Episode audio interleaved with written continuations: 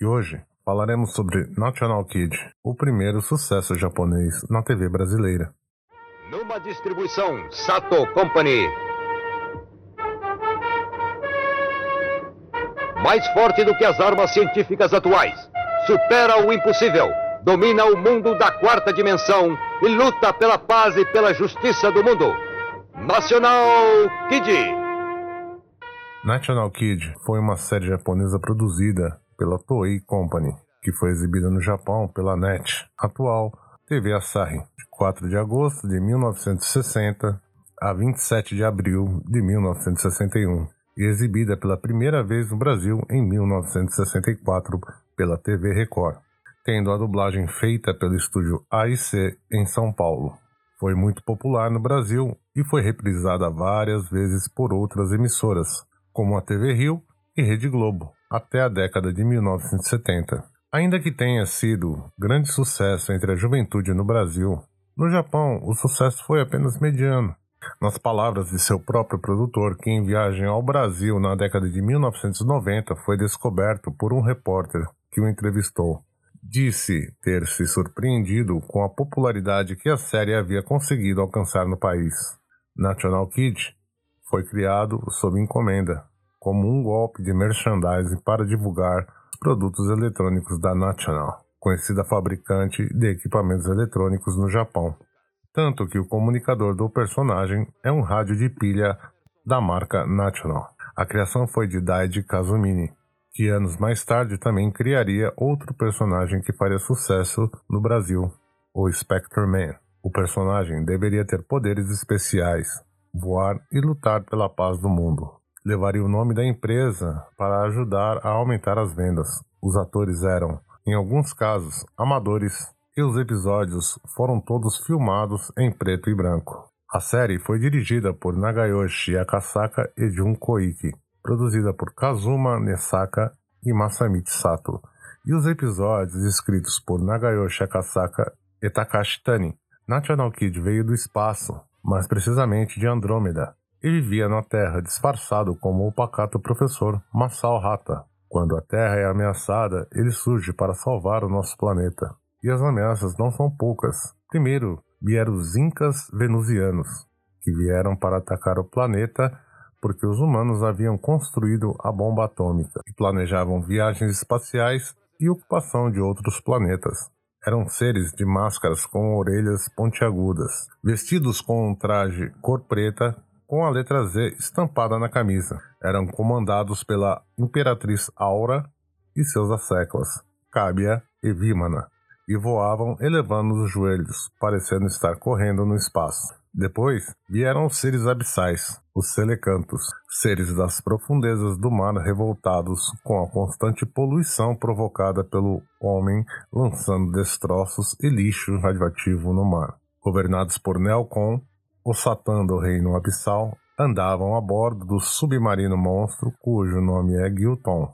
Quando este balançava as barbatanas, provocava um maremoto. Ainda vieram os seres subterrâneos, comandados por Hellstar, Hana e o Dr. Kuroya. Em algumas cenas do garoto espacial é chamado de Kuroya, para obter a localização das reservas de elemento de cobalto da galáxia que traria energia e poderes para os possuintes. Com seu estoque energético muito baixo, planejavam invadir a superfície para obter a energia do Sol.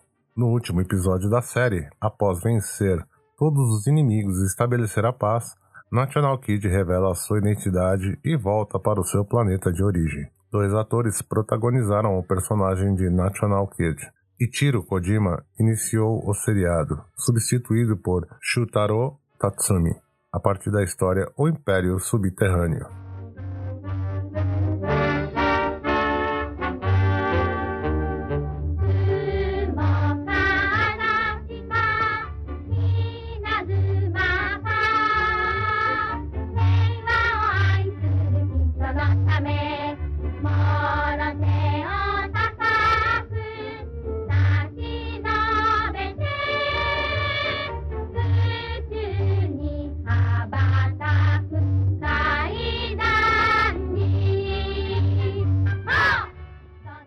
Exibida nos anos 60, ora pela Record, ora pela Globo, a série ficou sumida do grande público por mais de 20 anos. Diziam que os episódios haviam se queimado em um dos muitos incêndios que consumiram grande parte do acervo das emissoras naquela época. No início dos anos 90, a distribuidora Sato Company de São Paulo resolveu lançar a série em VHS. Um árduo trabalho, já que não existia material nenhum da série no Brasil. Pouco se localizou no Japão e a série sobreviveu apenas numa versão reduzida, com episódios mais curtos do que eram no passado.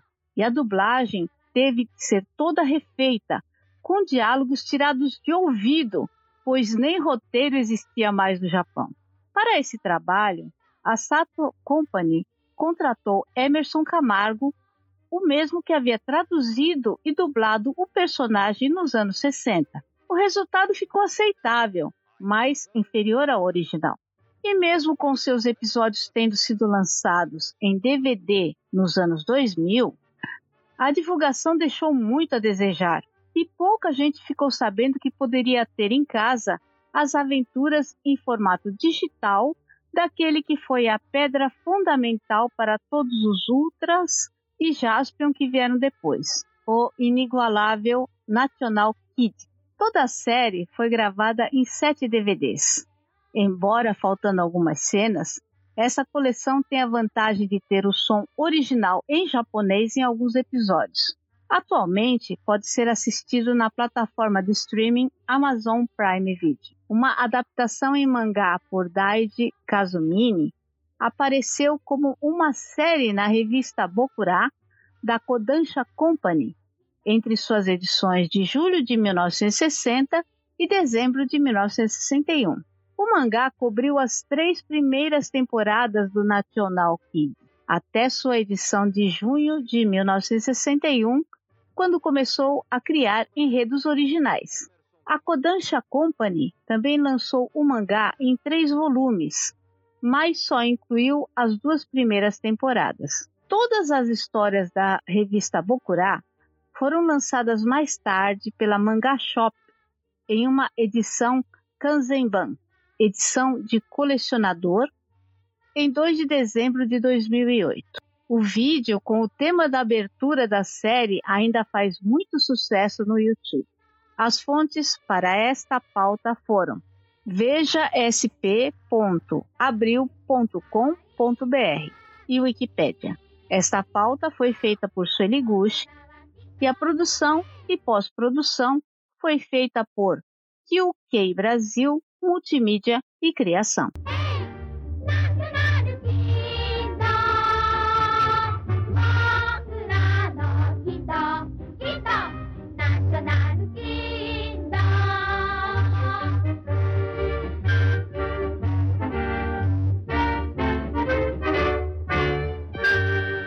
Invasão dos Incas.